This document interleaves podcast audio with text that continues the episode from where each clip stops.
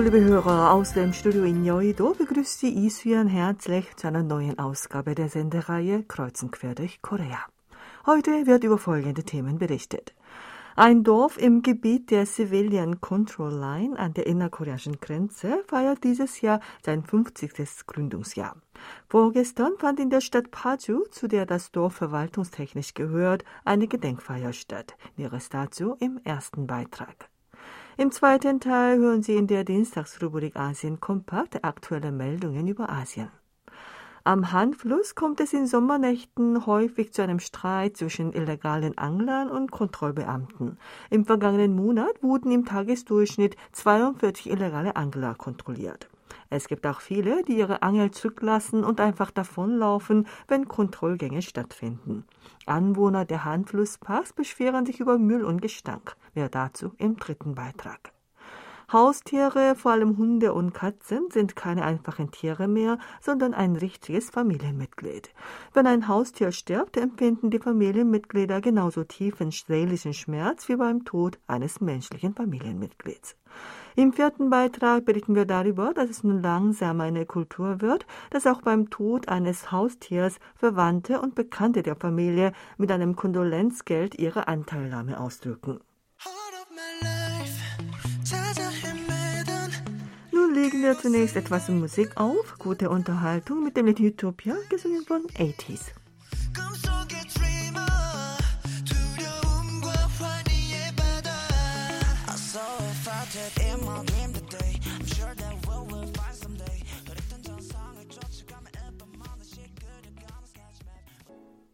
Das sogenannte Wiedervereinigungsdorf, das verwaltungstechnisch zur Stadt Paju in der Provinz Gyeonggi gehört und sich im Gebiet der Civilian Control Line, kurz CCL, befindet, war dieses Jahr sein 50. Gründungsjahr. Die Stadt Paju gab gestern bekannt, dass am Vortag eine Gedenkfeier veranstaltet wurde. Daran nahmen rund 300 Dorfbewohner, Angehörige der Stadtverwaltung einschließlich des Bürgermeisters der Stadt Paju Kim Kyung-il und des Vorsitzenden des Stadtrates Lee Song-chol sowie der ersten Division des Heeres teil. Das Wiedervereinigungsdorf ist ein landwirtschaftliches Dorf, das im Jahr 1972 gemäß der politischen Maßnahme zur umfassenden Entwicklung der Gebiete nördlich der CCL aus strategischen Gründen geschaffen wurde. In das Dorf zogen am 21. August 1973 insgesamt 84 Haushalte und 348 Menschen ein. Dazu gehörten 40 Haushalte der aus dem Wehrdienst entlassenen Soldaten der ersten Division der Landstreitkräfte, 40 Haushalte, deren Heimat in Nordkorea liegt, und vier Haushalte der Menschen, die in der Schule, Kirche und Gesundheitsbehörde tätig waren. Gegenwärtig leben in diesem Dorf 406 Menschen in 174 Haushalten. 20 Haushalte sind zur Zeit der Dorfgründung in das Dorf eingezogen und leben noch heute dort. In der Stadt Paju gibt es im Gebiet der CCL drei Dörfer und das Wiedervereinigungsdorf hat die meisten Einwohner. Bei der Gedenkveranstaltung zum 50. Gründungsjahr wurden den Ältesten der ersten Generation des Dorfes, die aufopferungsvoll einen Beitrag zur Gründung des Dorfes geleistet hatten, zum Dank ein Geschenk und ein Blumenstrauß überreicht. Sie haben die Gegend, die nach dem Koreakrieg als Minenfelder und Ödland im Stich gelassen worden war, in ein landwirtschaftliches Dorf verwandelt.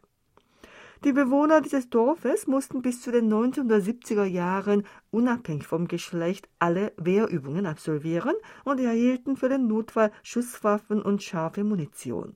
Das Dorf ist von der militärischen Demarkationslinie kaum vier Kilometer entfernt und die Dorfbewohner werden beim Zutritt zum Dorf noch immer von Soldaten kontrolliert.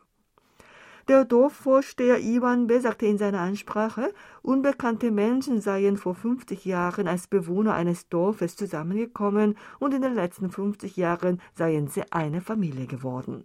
Diese Menschen und auch aus dem Wehrdienst entlassene Soldaten des Heeres haben Minen geräumt und Minenfelder zu Ackerland gemacht. So hart haben sie in diesem Dorf ihre Lebensgrundlage geschaffen. Er möchte die Stadt und die Regierung zu mehr Aufmerksamkeit und Unterstützung aufrufen, sodass die Geschichte und der Reis des Wiedervereinigungsdorfes den Nachgenerationen weitergegeben und weiterentwickelt werden können. Kim Bürgermeister der Stadt Paju, sagte, seit die Dorfbewohner mit dem Wunsch nach Wiedervereinigung des Landes in diesem Dorf Wurzeln schlugen, seien schon 50 Jahre vergangen. Das Dorf befindet sich noch am Schauplatz der Teilung des Landes, symbolisiert aber Frieden und Prosperität. Die Stadt Paju werde mit besten Kräften und aktiv das Dorf unterstützen, damit es auch künftig einer hoffnungsvollen Zukunft entgegensehen kann.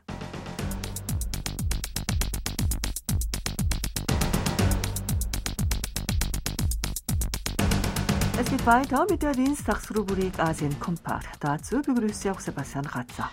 Hallo, liebe Hörerinnen und Hörer. Taiwans Präsidenten Tsai Ing-wen hat am 22. August den US-Gouverneur Eric Holcomb getroffen.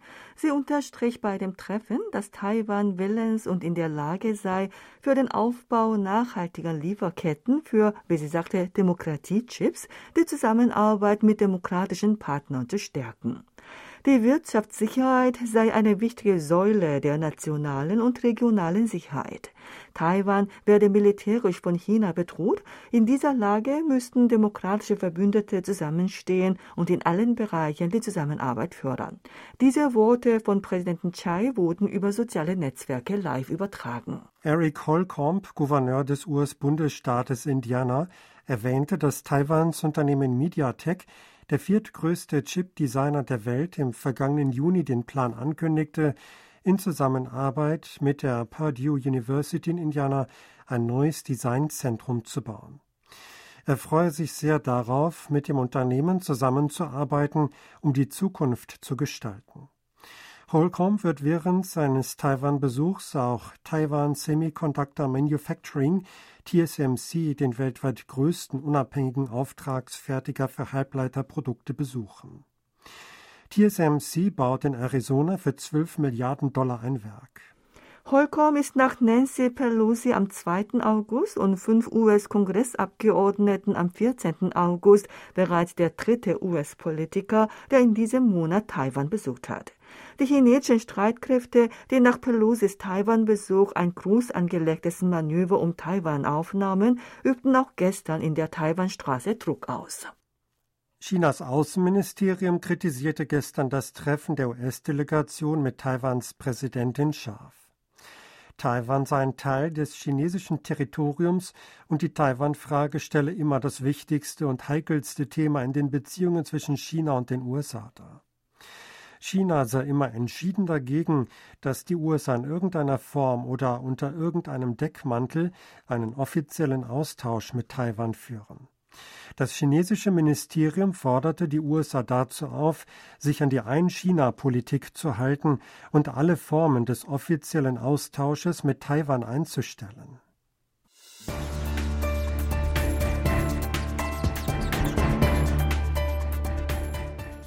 Chinesische Medien haben am 20. August berichtet, dass der Staatsrat der Volksrepublik China die Gründung einer gesamtstaatlichen Organisation für die Geburtenförderung gebilligt hat. Die Gründung dieser Organisation, die von der Vizeministerin Sun Chulan geleitet wird, war von der Nationalen Gesundheitskommission Chinas gefordert worden. Die Organisation, an der 26 führende Ministerien und Abteilungen der Partei und Regierung teilnehmen, wird Maßnahmen zur Geburtenförderung aufstellen und durch die Koordinierung der Arbeiten der Ministerien für eine effiziente Umsetzung der Maßnahmen sorgen. Sie ist sozusagen der Kontrollturm für Maßnahmen zur Überwindung der niedrigen Geburtenrate und zum Bevölkerungswachstum Chinas. Zuvor hatten 17 Ministerien, darunter die Nationale Gesundheitskommission, das Bildungsministerium und das Ministerium für Wohnungsbau, am 16. August einen Leitfaden zur Förderung der Fruchtbarkeit mit einem umfassenden Maßnahmenpaket veröffentlicht. Vorgesehen sind unterstützende Maßnahmen in verschiedenen Bereichen wie Steuererleichterungen, Versicherung, Bildung, Wohnen und Beschäftigung sowie Pflegedienste für Schwangere und Kinder. Durch diese Maßnahmen sollen chinesische Paare ermuntert werden, drei Kinder zur Welt zu bringen. Die Nationale Gesundheitskommission Chinas will darüber hinaus dafür sorgen, dass medizinisch notwendige Schwangerschaftsabbrüche seltener werden. Mit diesen Maßnahmen will China die Überalterung der Gesellschaft bremsen. Im vergangenen Jahr lag die Geburtenzahl in China bei 10.620.000. Die Rate des natürlichen Bevölkerungswachstums betrug damit 0,034 Prozent und zeigte den niedrigsten Stand seit 1960. Die chinesische Gesundheitsbehörde rechnet damit, dass sich das Bevölkerungswachstum Chinas bis 2025 ins Negative wenden wird. Mit Stand Ende des vergangenen Jahres betrug die Einwohnerzahl Chinas eine Milliarde 412 Millionen 600.000. Damit war China das weltweit bevölkerungsreichste Land. Es gibt jedoch die Prognose, dass Indien im nächsten Jahr diese Position einnehmen wird.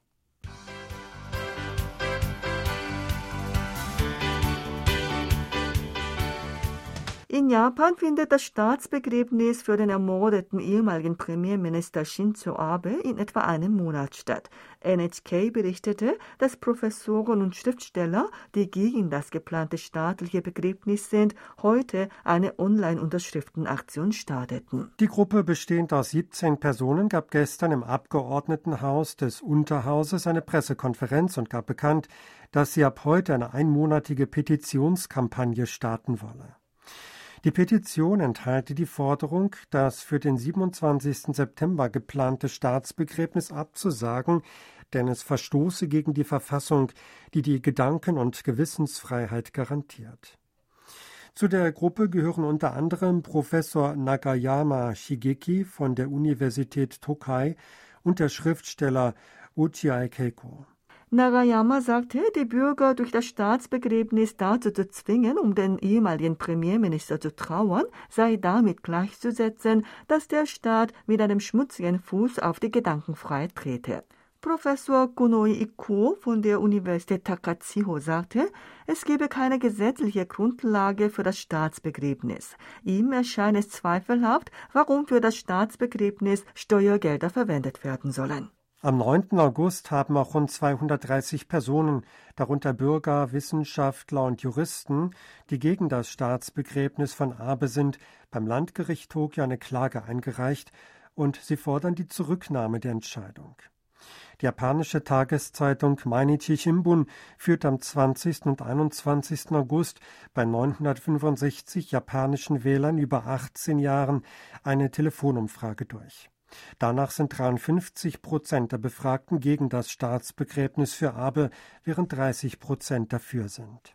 Das war's wieder mit Asien Kompakt. Vielen Dank fürs Zuhören und tschüss bis nächsten Dienstag.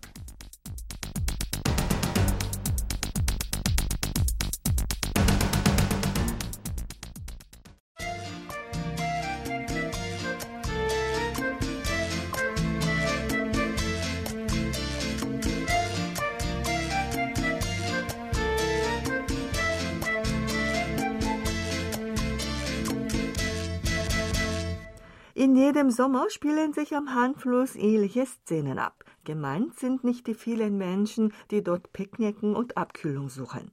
Die Beamten der Handflusszentrale der Stadt Seoul kontrollieren jede Nacht illegale Angler und die Angler leisten Widerstand und sagen, dass sie nicht gewusst haben, dass das Angeln am Handfluss illegal ist und deshalb nur in dieser Nacht einmal weiterangeln wollen. Die Kontrolle ist aber nicht einfach, weil die Vorschriften sehr kompliziert sind und viele Bürger einfach davon laufen, wenn man ihnen Bußgeld auferlegen will. Am 19. August gegen 22 Uhr waren entlang des Hanflusses viele in einer Reihe aufgestellte Angeln zu sehen. Ein Bürger, der am Hahnfluss einen Spaziergang unternahm, ging zu einem Angler und wies ihn darauf hin, dass es illegal sei, mehr als sechs Angeln zu benutzen und dass lediglich bis zu drei Angeln erlaubt seien. Der Angler wollte sich herausreden, indem er erzählte, dass er an dem Tag zum ersten Mal zum Angeln gekommen sei und deshalb die Regelung nicht gekannt hätte. Nach einem heute von der Handflusszentrale der Stadt Seoul veröffentlichten Bericht liegt die angehäufte Zahl der Personen, die in diesem Jahr am Handfluss geangelt haben, bei insgesamt 23.899. 5.578 Personen haben im vergangenen Monat ihre Köder in den Fluss geworfen und diese Zahl macht einen Anteil von 23 Prozent aus.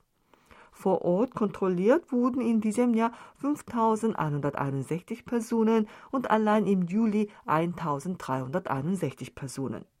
Im vergangenen Monat haben damit durchschnittlich 179 Personen am Tag am Hahnfluss geangelt und 42 davon sind kontrolliert worden. Der Sommer ist die Hauptsaison des Angelns am Hanfluss. Deshalb stößt man im Sommer am Hanfluss häufig auf Bürger, die in tropischen Nächten zum Fluss gekommen sind, um die Hitze besser zu ertragen und dann mit Anglern in einen Streit geraten. Auch viele Anwohner der Hanflussparks sind wegen der Wildangler genervt. Eine Frau Mitte 40, die in der Nähe des Handflussparks im Solo-Stadtteil Zamondong wohnt, berichtet, dass sie sich bei Spaziergängen im Park häufig wegen des Gestanks unwohl fühle. Viele Angler lassen stickende Abfälle oder auch tote Fische einfach zurück. Einmal habe sich ihr Kind im Grundschulalter beim Spaziergang am Handfluss an einem am Boden liegenden Angelhaken die Hand verletzt. Eine 63-jährige Frau sieht jeden Morgen Angler, die mit einem Sack voller Fische die Ufer verlassen. In ihren Augen seien sie nicht wie Hobbyangler aus. Wenn sie in der Nacht Beamte mit einer Handlampe auf sie zukommen sehen, verschwinden sie für kurze Zeit und kommen später zurück. Ihrer Meinung nach sei eine umfangreiche Kontrolle erforderlich. Das Problem ist, dass wegen des hohen Busgeldes an Kontrollort häufig zum Streit kommt. Viele Angler behaupten, dass sie nicht gewusst hätten, dass dort das Angeln verboten ist, weil der Ort in Anglerforen als gute Angelstelle genannt werde. Ein Beamter der Handflusszentrale sagte gegenüber der Nachrichtenagentur News One, dass die Kontrollgänge der Beamten nicht nur die Kontrolle zum Zweck haben. Nach Regenfällen steigt der Wasserpegel und die Kontrollgänge finden auch wegen der Sicherheit statt. Nach Artikel 20 der Verordnung zur Erhaltung und Nutzung der Hanflussparks der Stadt Seoul wird einem ein Busgeld in Höhe von 500.000 Won, umgerechnet rund 370 Dollar, auferlegt, wenn man in einer Angelverbotszone angelt, mehr als drei Angeln benutzt oder mit Haken angelt und zum ersten Mal kontrolliert worden ist. Beim zweiten Mal steigt das Busgeld auf 700.000 und beim dritten Mal auf eine Million Won. Die Angelverbotszonen am Hahnfluss haben insgesamt eine Länge von 26,56 Kilometern. Die gesamte Länge der Hahnflussufer in Seoul beträgt 57 Kilometer. Wenn man Angelteig nutzt oder sich in Notfällen nicht in Sicherheit bringt, muss man beim ersten Mal ein Busgeld in Höhe von einer Million Won, rund 750 Dollar zahlen.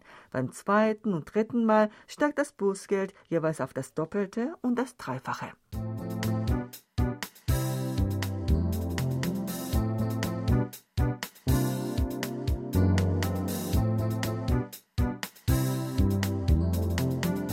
Der Haushund einer dreiköpfigen Familie aus der Stadt Gwangju in der Provinz Gyeonggi ist kürzlich gestorben.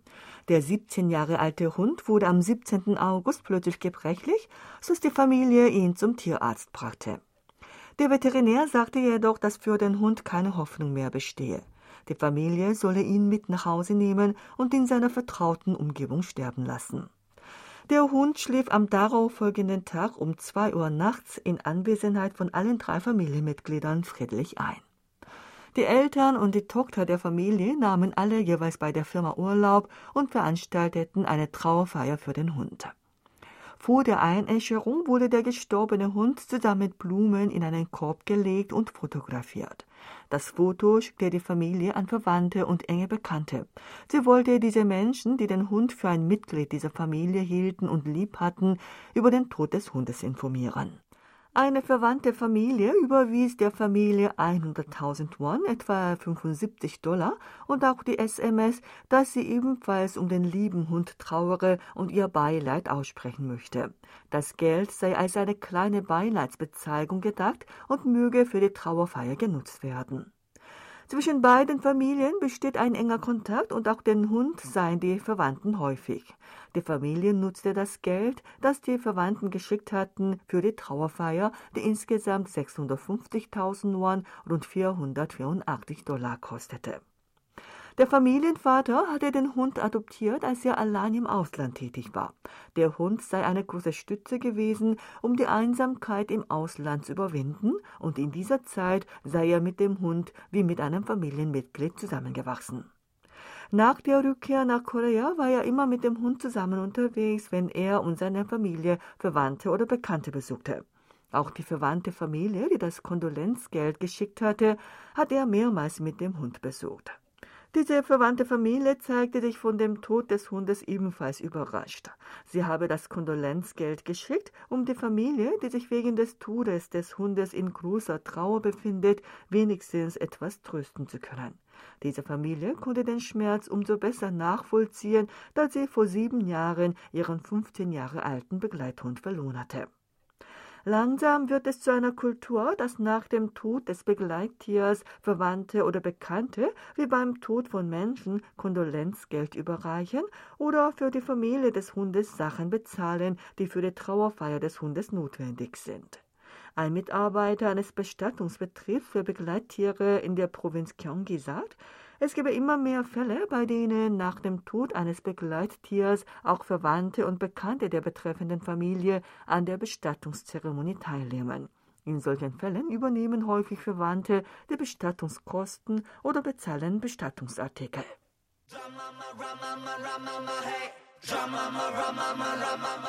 Das war die Sendung Kreuz und Quer durch Korea mit dem Lied Drama Rama, gesungen von Monster X. Danke Ihnen fürs Zuhören und sage Tschüss bis Donnerstag.